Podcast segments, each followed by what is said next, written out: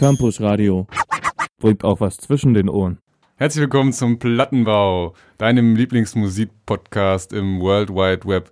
Aus dem Campus Radio Headquarters heißen dich willkommen Leonid, Hey, Arthur Hallo. und ich. Ich bin Alex. Wir reviewen jetzt die geilsten Alben des Septembers. Nee, wir haben eigentlich eben schon beschlossen, dass es nicht die geilsten Alben sind, aber immerhin sind es die interessantesten Alben, unserer Meinung nach. Und bleibt dran für 28 Minuten pure äh, Analyse dieser Juwelen. Ich glaub, wir fangen an mit Wolfram. Was? ich glaube, es wird eine der ähm, gegenseitig kritischsten, kritikreichsten Sendungen bisher. Ist auch tatsächlich die erste Plattenbau-Episode, in der ich mitmache, wo kein Rockalbum dabei ist. Wow, steht das jetzt für mehr Qualität Rock oder für ist weniger? tot, würde ich sagen. Rock Haben ist wir jetzt tot. festgestellt. Boys with Guitars. Trotzdem- müssen sich was Neues ausdenken. Scheiß Cis-Männer. Jawohl. Also, ähm, der Künstler, den ich vorstellen möchte, heißt Wolfram. Wolfram kommt aus Wien in Österreich, ist geboren in Kärnten und äh, ist der Sohn eines Bildhauers und einer Herrenmodeverkäuferin. Wolfram ist ähm, in seinen frühen Jahren auch ein Model gewesen, weshalb er sich so gut selbst darstellen kann, ich so viele interessante Informationen über ihn finden konnte. Er ist Resident DJ in Wien, legt aber auch oft in New York und München auf und trinkt gerne entkoffeinierten Kaffee. Der hat äh, 2002 angefangen, Platten aufzulegen und ist 2003 dann durchgebrochen, wie man so schön sagt, und hat äh, James Murphy zufällig kennengelernt, als er mal in New York rumgegeistert ist und ist deswegen bei dessen Label DFA international unter Vertrag. 2011 hat er sein Debütalbum Wolfram rausgebracht und jetzt, acht Jahre später, folgt sein zweites Album vom 13. September, das heißt Amadeus. Und ähm, dieses Mal ist auch wieder auf DFA rausgekommen, aber auch auf dem Young Horn Label Live from Earth. Und ähm, auf diesem Album hat er ein großartiges Feature mit Young Horn, was nicht gerade repräsentativ für die Musik auf dem Album ist, aber wir hören trotzdem mal rein für einen kleinen Lacher am Anfang. Lass mich rein. Einfach rein.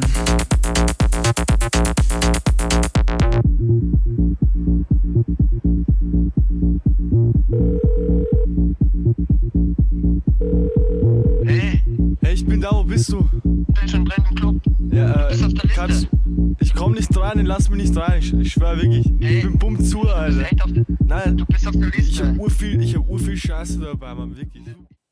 Ja, Rein heißt der Song mit Young Horn und Egyptian Lover. Und er hat ja einen lustigen Skit in der Mitte, wo Young Horn in einen Club nicht reinkommt und er checkt nicht, dass er als K. Ronaldo auf der Liste steht. Ähm, Ja, dieser Song hat mich auch sehr an äh, seinen Hit äh, Eiskar Ronaldo Coco Jumbo erinnert, wo er ähnlich äh, so über den Beat drüber erzählt, wie man schwierig an Kokain kommt, spät am Abend. damn. Und ja, also auf jeden Fall ein guter, äh, gute Reminiszenz an äh, alte Tage mit guter, crazy abgefuckter Musik. Ja, das stimmt. Er sagt aber hier in dem Song auch, dass er beladen ist mit Koks. Mega viel Scheiß dabei. Ja, ihm geht's er. jetzt besser. Er hat jetzt das Money wahrscheinlich und die Verbindungen. Ja, Ich finde, man merkt klar, auch ähm, bei dem und auch beim ersten Song, der mir tatsächlich am besten gefällt auf dem Album, dass es sehr Clubmusik ist. Also als du eben meintest, dass er eigentlich so auch DJ ist, finde ich, ähm, habe ich das sehr, sehr schnell wiedererkannt. So Mhm. in der Musik. Das ist halt, finde ich, klare Abgehmucke für einen Sektor oder sowas. Ja, also ich habe mir als Genre hier IDM, Disco Beat, Italo Disco aufgeschrieben. Ich bin aber jetzt nicht gut mit Elektro-Genres. IDM ist doch so Musik für kluge Menschen. Genau, also Ja, das gefällt mir. Techno, aber nicht so Wummer-Techno. Ja. Ja, Electronic Dance Music, so also klar, für Tanzen auf jeden Fall. Ne? ja, EDM ist ja schon eher so ein bisschen so, was auch im Radio gespielt werden kann. So Avicii. Intelligent Dance Music. Ja. Ich glaube wirklich. oder? Wirklich, das steht für Intelligent. Das ist ja, halt ja. wirklich so. EDM heißt ID, es doch. IDM. Ja. Ja. nee, EDM ist Electronic Dance I Music. ist äh, ja ID anders Lava. Doch, wirklich. Kennst du Caribou? Vorreiter des IDM. Ist ja auch Ja. egal jetzt jedenfalls. Spielt für mich jetzt hier gar keine Rolle. Äh, hat auf diesem Album wieder wahnsinnig viele geile Features, der Wolfram. Unter anderem eins mit der Legende Hathaway, mit der er auch schon auf seinem ersten Album ein Feature hatte. Hathaway, wer kennt nicht seinen großartigen Song What is Love aus den 90ern? Das ist der Typ. Das ist der Typ. Ach so, Da ich sieht dachte, man das ihn gleich in so ganz ein, anderem Licht, ne? Ja, doch, krass. Ja, und der hat einen äh, super Song mit ähm, Wolfram gemacht, der heißt My Love is for Real. Und weil er so, ähm, ja, gut zu hören ist, gibt es gleich zwei Versionen. Eine Kirchenversion und einen Dance-Mix. Und wir wollen jetzt mal den Dance-Mix hören, weil der so einen schönen Four-on-the-Floor-Beat hat.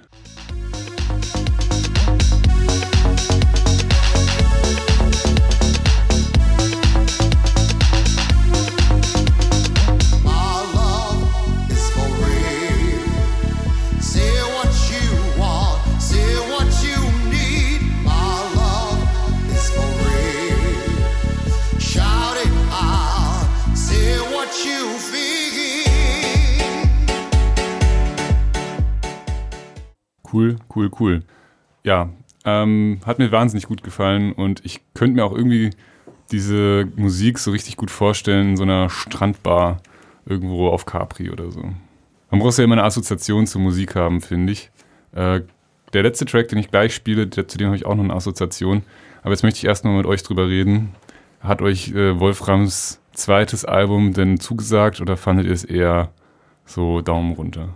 Also, wie gesagt, ich finde es als ähm, Dance-Club Elektro-Wummer-Musik stellenweise eben gut, aber insgesamt so so als Albumdynamik, finde ich, sind dazu für mich zumindest zu viele Ausreißer irgendwie drin in weirde Richtungen. Auch der Peaches-Song kam mir ein bisschen vor wie ein Song, für den sich Kate Bush nicht auf einem Album entschieden hätte. So. Insgesamt hat seine Stellen. Ich finde den ersten Song immer noch am stärksten, auch von der Atmo, die erzeugt wird. Aber ansonsten. Scirocco. Arthur, wie siehst du das? Also ich äh, finde das eigentlich ein, ein äh, Ding, was man ihm zugutehalten muss, dass es halt nicht immer das gleiche, nur diese Dancefloor-Musik ist, sondern halt auch mal interessante, experimentelle äh, Ausreißer drauf zu finden sind. Und ich finde als Album abwechslungsreich und trotzdem merkt man schon, dass es aus einem Guss ist und man soll es auf jeden Fall mal durchhören, finde ich. Ich finde es interessant, ähm, wie sehr es einen so ein bisschen in die Irre führt. Also wie sehr nicht nur aus verschiedenen Ecken sehr unterschiedliche Einflüsse so ein bisschen zusammengeflickt wurden, sondern auch ähm, die ganze Ästhetik vom Cover, als äh, ich das zuerst gesehen hatte, mit Wolfram, diesem absolut aus der Mode gekommenen Cover-Art-Stil, wo er einfach halt so drauf ist, so wie auf so einem frühen 60s, 50s Rock-Album irgendwie oder die 100 Bob Dylan-Alben, wo er einfach so drauf steht und in die Kamera blinzelt. Und dann natürlich der Name Wolfram Amadeus und dann kommt halt so ein Techno-Pop 80s IDM-Wirrwarr. Aber dafür auf jeden Fall interessant. Wie bist du überhaupt auf das Album gekommen? Gibt es da nicht noch eine Story im Busch? Ja, äh, für diese Story, die ich jetzt schon echt oft erzählt habe, verweise ich gerne auf die Was läuft-Sendung, die im Oktober rauskommt. Ich kann nur sagen, das Album wurde mir von ganz oben empfohlen. Und ähm, ja, noch auf deine Kritik einzugehen, dieses Coverfoto von Wolfram, was ja auch äh, International Music so ähnlich letztes Jahr gemacht haben, das ist ja so eine Porträtfotografie aus den 80ern. Und ich bin mir nicht sicher, ob das Wolfram selbst ist auf dem Albumcover. Er ist in echt, also im jetzigen Zustand deutlich haariger. Aber ich könnte mir vorstellen, dass das auch so ein bisschen zeigen soll, dass diese Platte ebenso wie das Cover ein bisschen aus der Zeit gefallen ist. Aber wenn ich mir das Bild so angucke, wie er da jung und sneaky in die Kamera blickt, dann finde ich auch irgendwie zeitlos. Und äh, so könnte man das vielleicht interpretieren. Und der Peaches-Song ist eigentlich schön. Am Anfang ist er recht melancholisch, später geht es dann noch ein bisschen zur Sache. Peaches Stimme ist vielleicht nicht jedermanns Sache, aber ich fand die Features eigentlich allesamt gut. Es gibt noch eins mit Pam, ein Künstler, eine Künstlerin, die ich irgendwie nicht anderweitig finden konnte. Vielleicht Pamela Anderson? Das habe ich auch Das, überlegt, aber die, also es gibt mehrere Leute, die Pam quasi als Feature auf Spotify haben. Und es sind teilweise sind es Typen aus der Karibik, teilweise sind es irgendwelche Frauen. Und äh, die Pam, Vielleicht sind wir Äh, alle so ein bisschen Pam. vielleicht sind wir alle ein bisschen Pam, ja. Das wäre natürlich noch schöner. Ein Feature mit der ganzen Welt sozusagen. Naja, der letzte Song, den ich spielen möchte, der war für mich echt das Highlight des Albums. Der heißt Graffiti in Teheran. Und ähm, das finde ich schon mal ein interessanter Titel, der in mir Assoziationen weckt. Irgendwelche Bilder, ich meine, das ist ja vermutlich mal dort eher restriktiv bestraft, wenn man Graffitis sprüht. Und wie das dann so nachts klammheimlich passieren muss. Oder noch besser, wer so einem dunklen Abendhimmel, die Sonne ist schon fast untergegangen und dann sind da Leute, die sprayen und dann läuft halt dieser Song. Also Graffiti in Teheran jetzt für mich das äh, Synthesizer-Riff des Jahres.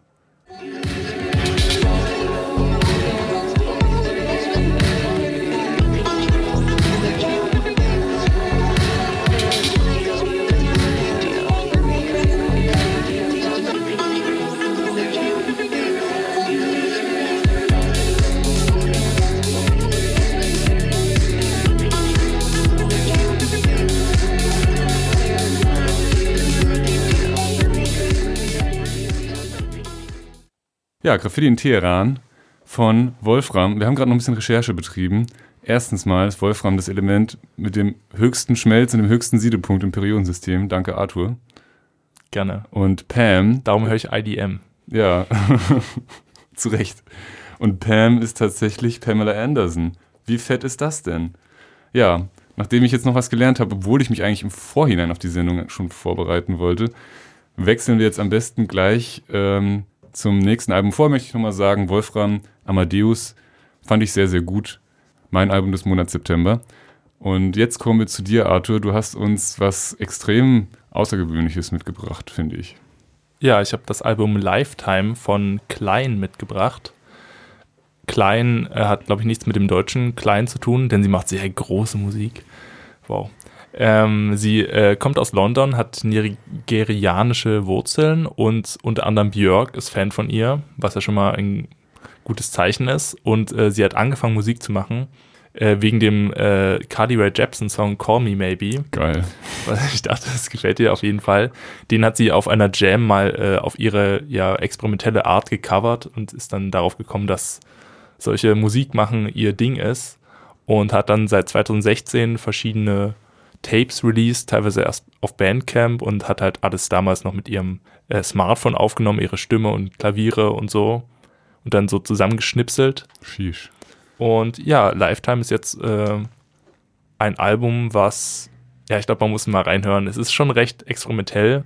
Man könnte sagen, es ist so eine Art düsterer RB. Und hören wir einfach mal rein in den Song Claim It.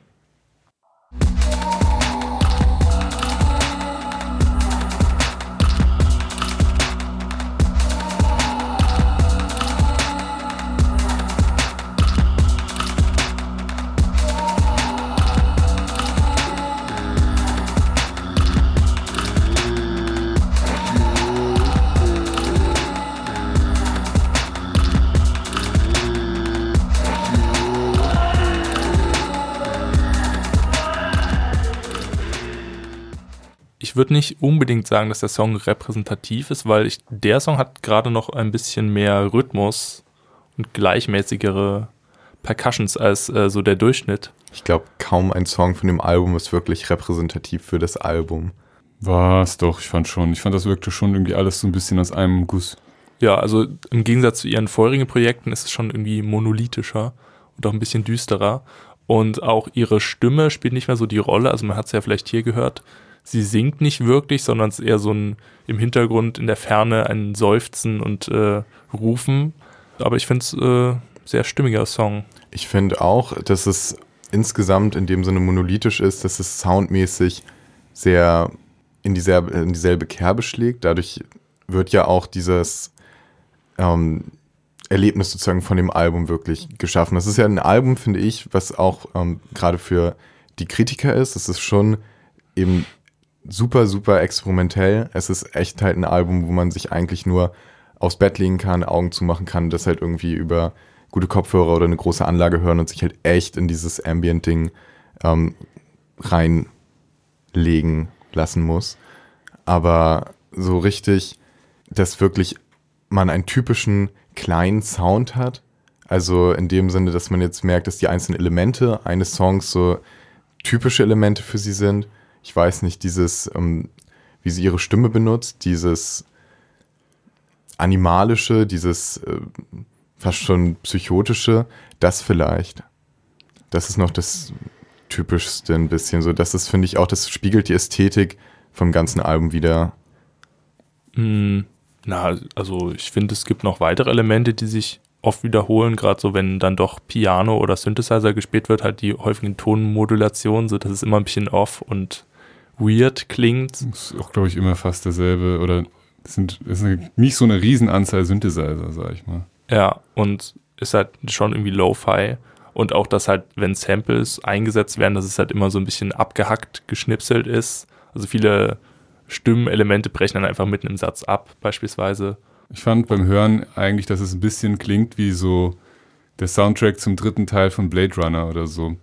Sind so leichten Horrorelementen zwischendurch immer wieder, aber ein, insgesamt einfach so eine düstere, dystopische Stimmung. Ja, gut, aber ich glaube, es wäre jetzt keine Film-Soundtrack-Musik. Oh, ich könnte es mir gut vorstellen. Dazu ist es ehrlich wenig gesagt. flächig, um jetzt mal diesen. Ja, natürlich sind Beats dabei, aber je nachdem, was da für eine Art von Film das ist, kann, man, sich- kann ich mir schon vorstellen. Und sie macht ja auch irgendwas in die Richtung. Sie hat doch ähm, mal äh, irgendwas komponiert, Soundtrack-mäßig oder so. Und ich habe da was gelesen, aber ich kann mich nicht mehr genau dran erinnern. Weißt du das noch? Nein, null. Aber ich weiß, dass sie auch äh, zu ihren Einflüssen Gospelmusik zählt und das äh, hört man vielleicht am ehesten auf dem nächsten Song, den wir anspielen können. We are almost there. Gucken Auch mein. Favorit auf jeden Fall.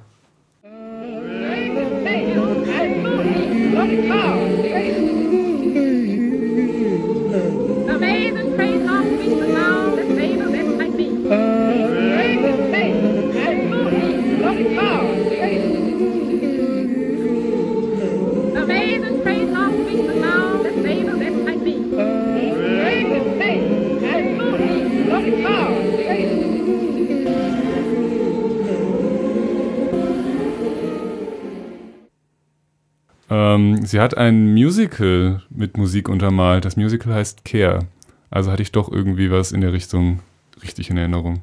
Den Song, den wir eben gehört haben, We Are Almost There, ähm, fand ich den stärksten vom Album. Ich finde, es ist auch für mich zwar vom Musikerlebnis-Ding der, ähm, der Höhepunkt des ganzen Albums. Ähm, ich finde es sehr, sehr schön, sehr eingängig. Ich finde, es ist irgendwie das in dem Song, was sie wahrscheinlich mit dem ganzen Album erreichen wollte da drin. So dieses Spirituelle, dieses Erlebende in der Musik. Sie hat ja auch mal gesagt, dass ähm, das Album gewissermaßen ist wie ein Tagebuch, was man von ihr liest. So in dem Sinne, dass es sehr persönlich überhaupt ist. Was man natürlich so, wenn man es einfach hört, finde ich jetzt nicht so einfach merkt, weil es sehr impersonell klingt, sehr unpersönlich auf eine Art, weil es eben nicht sehr human menschlich klingt. Ich finde, es klingt ja schon sehr dunkel, sehr abstrakt, sehr urban, sehr weg irgendwo. Und insgesamt die spirituelle Note, die das ganze Album haben will, entwickelt es nicht so ganz durch die ganze Struktur, dass es wenig wirklich Höhepunkte hat. Es ist zwar immer hypnotisch über Passagen, aber ohne mich zumindest so richtig zu catchen. Das ist so ein bisschen der Krux für mich an dem Album. Ich finde das Album auch dadurch, dass es so persönlich ist, beschreibt halt auch ein bisschen das Klein-Klein der, der Zwischenmenschlichkeit und die Zweifel, die man manchmal mit sich trägt. Und äh, ja, ich finde es, um schon mal zum Fazit zu gelangen, äh, es kann passieren, dass man sich teilweise ein bisschen ausgelaugt fühlt, wenn man es durchhört. Ist auch recht langes Album, aber es lohnt sich auf jeden Fall. Und man muss es sicherlich in der richtigen Stimmung hören und kann weder dazu tanzen noch äh, dazu mitsingen. Aber ich finde, das muss ja nicht jedes Album können, Leonid. Und daher, äh, ja, großartiges Album. Bestes Album im September, meine Meinung. Wow, okay, erstens kollidieren da unsere Meinungen schon. Aber was ich noch zu Leonids Meinung sagen wollte, ist, dass ich schon, also ich fand es ja an sich auch gut und finde es auch cool, wie sie das so persönlich gestaltet mit Klangschnipseln im Grunde. Ich meine, persönliche Klangschnipsel, sowas muss man irgendwie auch erstmal machen. Die meisten versuchen ja mit Worten persönlich zu werden. Aber ich hatte auch den Eindruck, dass ich dieses Album nicht oft hören kann. Also vielleicht einmal und dann noch am Stück und in der richtigen Reihenfolge. Aber es würde mich, glaube ich, beim zweiten und dritten Mal dann schnell irgendwie ein bisschen langweilen. Es gibt auch irgendwie nicht so einen Standout-Track, zu dem man immer wieder zurückkommen möchte, sondern alles schon einigermaßen gleich gut, finde ich. Aber halt auch nicht so kein Ausreißer, sag ich mal. Also ich habe das Album jetzt vier, fünf Mal gehört und finde es immer noch gut. Und finde es eigentlich sogar besser noch als am Anfang. Okay, Also ein, ein Grower. Auf jeden Fall. gut. Äh, letzter Song. Letzter Song, äh, Listen and See as They Take. Da finde ich, äh, sieht man noch mal ein bisschen so die Ambient Noise Richtung, die das Album manchmal anschlägt. Also es sind zum Beispiel so ein Feuerknistern gesampelt. Und ja, auch sehr abwechslungsreicher Song und schön anzuhören.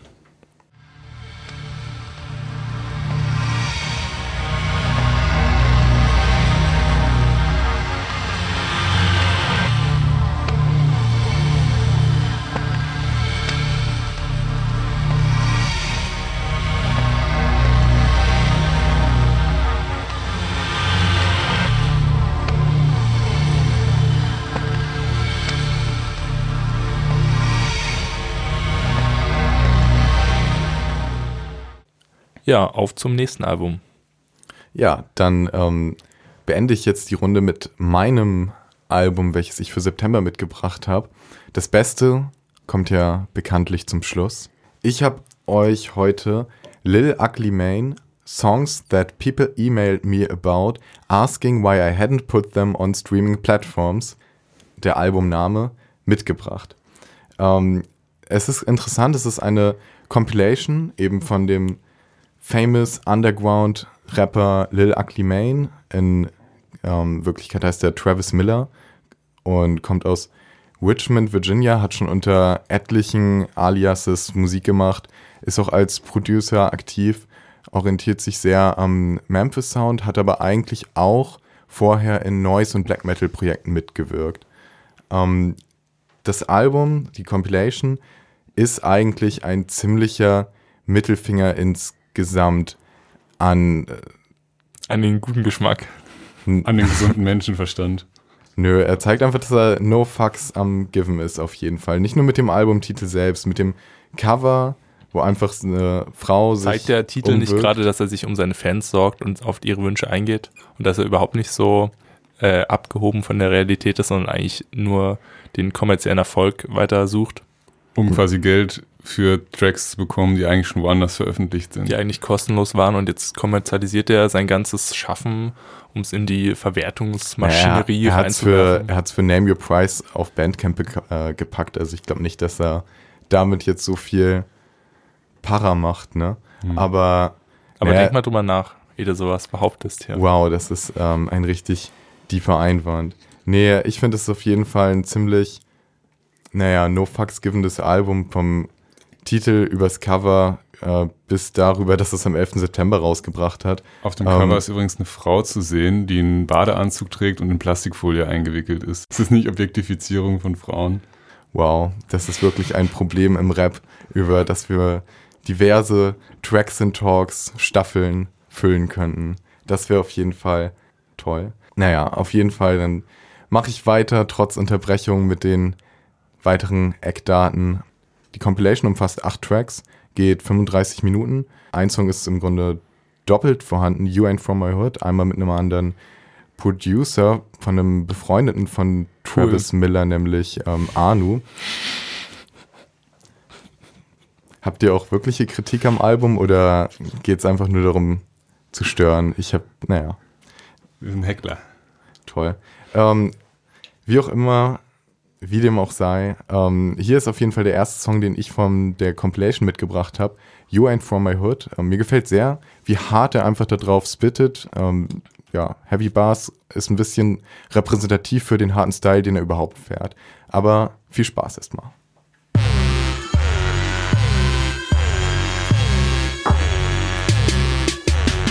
Little man, you don't wanna test your fate. Tell your face and your body that it's time to separate. Keep the block so vicious, you know I got the 38. See them popping bottles, yeah, I celebrate the murder rate. Slide to the right, then rock to the left. Then fall on your ass, bitch, I put it in your chest. Ain't no vest you could buy that you could put over your flesh. It could protect you from the best. Ich finde von den Songs her das Album ziemlich nice eigentlich. Es ist zwar als Compilation natürlich nicht unbedingt absolut stimmig, eben ein ziemliches Gegenteil zu dem, was wir vorher von Klein gehört hatten, zumindest auf äh, Albumdimension. Trotzdem sind da viele Banger dabei. Ich finde, es äh, repräsentiert seinen Style ziemlich nice und ich finde es natürlich schön, erstmal, ähm, wenn er was released, weil ich eigentlich schon Fan bin. Äh, Lil Ugly Mane generell macht Southern Hip Hop, Memphis Rap gerade. Memphis Rap ist ein interessantes Phänomen, eben aus in der gleichnamigen Stadt in den frühen 90ern entstanden, ähm, wo am bekanntesten wahrscheinlich noch 3-6 Mafia sind. Memphis Rap zeichnet sich sehr durch ähm, die Lo-Fi-Ästhetik aus, die sehr, sehr düster ist generell. Es ist Downtempo, es wird wenig, ähm, was damals eine ziemliche Neuheit war, R&B oder Rock ges gesampelt. Dafür ähm, viele Horrorfilme, Rap-Passagen werden gesampelt bis, zur, bis zum Kotzen. Es ist super repetitiv, fährt dabei, obwohl es den ganzen Stil, die ganze Soundästhetik aufs erste Hören etwas primitiv macht, bringt es eben in diesem Sound sehr gut dieses rohe Urbane wieder. Ich finde ähm, auch beim äh, Lil Ugly gerade bei seinem, bei seinem größten Album, Mr. Thug Isolation, kommt das eben sehr, sehr klar und rund auf Albumlänge rüber. Hier ist es halt eben durch ähm, die Tatsache, dass es eine Compilation ist, etwas inkonsistenter in der Soundästhetik, aber ja, der Memphis Rap Sound generell sehr düster, eigentlich die richtige Musik, um mit schlechter Laune bei Nacht durch einen schlechten Stadtteil zu laufen. Ähm, hier ist dann auch direkt der nächste Song vom Album, ähm, Bust a Sack, was ein Slangwort dafür ist, die Hose äh, weit unten zu tragen. Ugly man, my pants lower than the mug. Cause I keep some 100 and I got a lot of dubs. Catch me out slipping and I'm covered in his blood. Keep it like OJ, got a lot of gloves. If your pockets stay heavy, go and bust the same. Bust the same, bust the same, bust the same, bust the same, bust the If you keep some 100, go and bust the same. Bust the same, bust the same, bust the same, bust the same, bust the same. Fellas, if you feel me, go and bust the same. Same. Wie fandet ihr es? Ihr habt bestimmt eine starke Meinung dazu, wie ich mir vorstellen kann. Ja, also ich und Alex haben gerade schon angefangen, klaren vom Netto zu trinken, um taub zu werden, hoffentlich. Und weil es, ja, weil das war ja wirklich, also zum Anfang ein Compilation mitzubringen zum Plattenbau ist natürlich mutig, weil, Es gibt Ja. gute Compilations. aber Aber Gold. da muss man, muss man sich schon anstrengen. Die meisten Compilations und diese auch wirken ja sehr beliebig irgendwie. Ist ja kein Best-of, sondern einfach nur Songs, die irgendwo rumlagen anscheinend. Ja, ein Teil wurde auch vorher schon ähm, tatsächlich released, ironischerweise, ähm, nämlich auf einem Release, das hieß Unreleased Shit. Ja, ist eigentlich ein bisschen paradox, ne? Ja, Name ist Programm. Und äh, ja, also ich bin ja eigentlich auch Fan von Memphis Rap. Ich habe auch nichts gegen äh, 3-6 Mafia, aber ich finde gerade dieses Album oder dieser Künstler, ich möchte mir jetzt, ich habe das andere Zeug von ihm nicht gehört, es kann ja sein, dass das äh, sehr viel besser ist, aber er fügt einfach nichts dem Genre hinzu und ist einfach nur eine aus der Zeit gefallene Nachahmung und ja, einfach wack, würde ich sagen. Kann ich leider gar nicht mehr schön reden. Nee, also ich fand auch, dass wir bei erst erstmal bei You Ain't From My Hood ist es ja schon mal ein sehr komischer Refrain irgendwie, dass er quasi sagt, du kommst nicht aus meiner Hood, was, äh, was willst du hier? Wo kommst du her? Das ist eine sehr unangenehme Frage, finde ich, in der heutigen Zeit. Hätte, Dann, Kendrick, äh, hätte Kendrick Lamar das in der gepitchten Stimme einfach in einem Song als Refrain gebracht, hätten alle gesagt, wow, das ist so sozialkritisch, wie er dann immer alter Ego so irgendwie diese notorische Rap-Sache nachmacht. Ja, und dann ist es jetzt Ja, das halt kann ich mir gerade richtig gut vorstellen. Ich würde es Ja, lieber nochmal Good Kid Mad City hören, statt dieses Album. Ja, außerdem schreibt er hier über seine Kanone, seine 38er, und dass er die Mordrate feiert. Also wenn man da in den USA mal auf die Mordrate guckt, da werden ja größtenteils äh, Schwarze ermordet. Was, was will er mir damit sagen? Ist das Ich glaube, das, ist ein- das ist ein hochpolitisches Statement, was er damit machen wollte. das glaube ich auch. Ähm, hier ist dann auch der letzte Song vom Album, Passion, Skepta, Dirt Mystery. Den fand ich sogar ganz okay. Er war zu lang. Aber es gibt einen Instrumental-Teil, wo man sich ein bisschen Mühe geben muss, schätze ich mal, weil alles, worüber man rappt, da hört man ja die Instrumente gar nicht. Denkt er vielleicht? Naja, okay, play.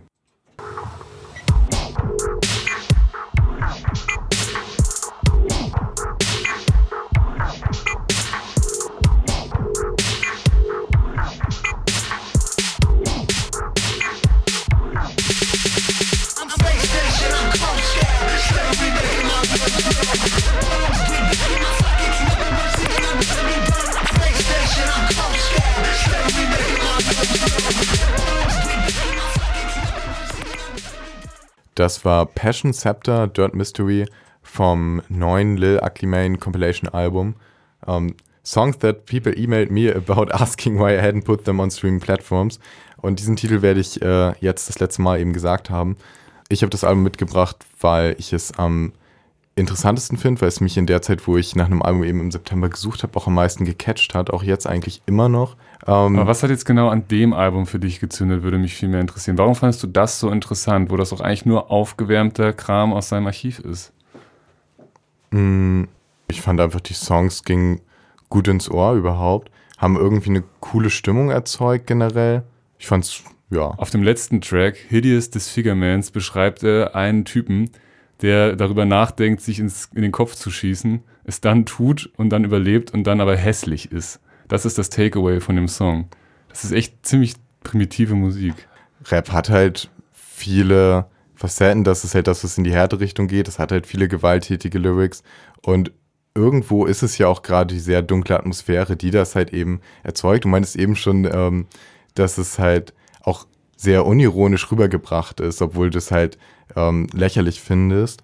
Ähm, aber gerade das, dass er es so ernst rüberbringt, dass er auch gerade auf seinen neuen, äh, unter seinem neuen Alias ähm, Bad Ratter da ein Album rausgebracht, wo er sehr über Mental Health Kram rappt, so was auch ähm, zum Teil verrissen wurde, was aber finde ich, für mich zumindest, das tut, was es will. So, es geht sehr an die Materie und erzeugt halt eben eine krasse Stimmung irgendwo. Und das hat man hier jetzt natürlich nicht auf strukturell wirklich durchgeplante Albumlänge, aber vom Sound, von der Attitude, mit der er rangeht, finde ich, hat man es eben. Er hat auch ein Gesichtstattoo. Dann Muss ist, ich er, dazu sagen. dann ist er bald tot Toll. wahrscheinlich. Sterben Leute mit Gesichtstattoo nicht relativ äh, häufig in letzter Zeit? Hier, Tekashi 69 wird auch bald wahrscheinlich ermordet. Das ist schon, also irgendein Gangmitglied ist jetzt nach seiner Aussage in den Knast gekommen, habe ich gelesen. Trey Bay oder so. Hm. Gut. Ja, Oh man, Hip-Hop ist einfach nicht meine Welt. Vielleicht sollte auch meine Meinung deswegen da ein bisschen ausgeklammert werden jetzt. Wow. Ganz schön, ganz schön rückgratlos, all diese Kritik und dann aber, Selbstkritisch, das könnte Lil Also ich- auch nicht sein. ich höre sehr viel Hip-Hop und finde es trotzdem scheiße. ja, naja. Sorry, Lil Ugly Mane. Ich glaube, ihm ist das scheißegal. Er hat auch mal auf seinem Mr. Thug Isolation Album gerappt. Äh, Slut my wrists, um, no tourniquets, got a lot of haters, not concerned with it. Also ich glaube, er gibt keinen Fick. Das ist natürlich seine Attitude nach außen, aber Soll er mal nach Dresden kommen, ja? Dann kriegt er nicht Probleme vom Bahnhof. Fangen wir ihn ab. Puh. Wird er mal, wird mal gute Musik ihm vorgespielt, seine Ohren platzen. Ja, Haiti, ne? El Genau. Beispiel. Nächstes Jahr wieder Haiti-Album. Ich freue mich schon. Uff. Fazit. Fazit. Ja, ist alles gesagt, würde ich sagen. Aber hört am besten nochmal das Album von Klein, Lifetime heißt es. Äh, ja, sehr entspannt. Gut für, n- für einen Herbst, wenn es auch wieder dunkler wird. Kann man ein bisschen sich gruseln zu Hause.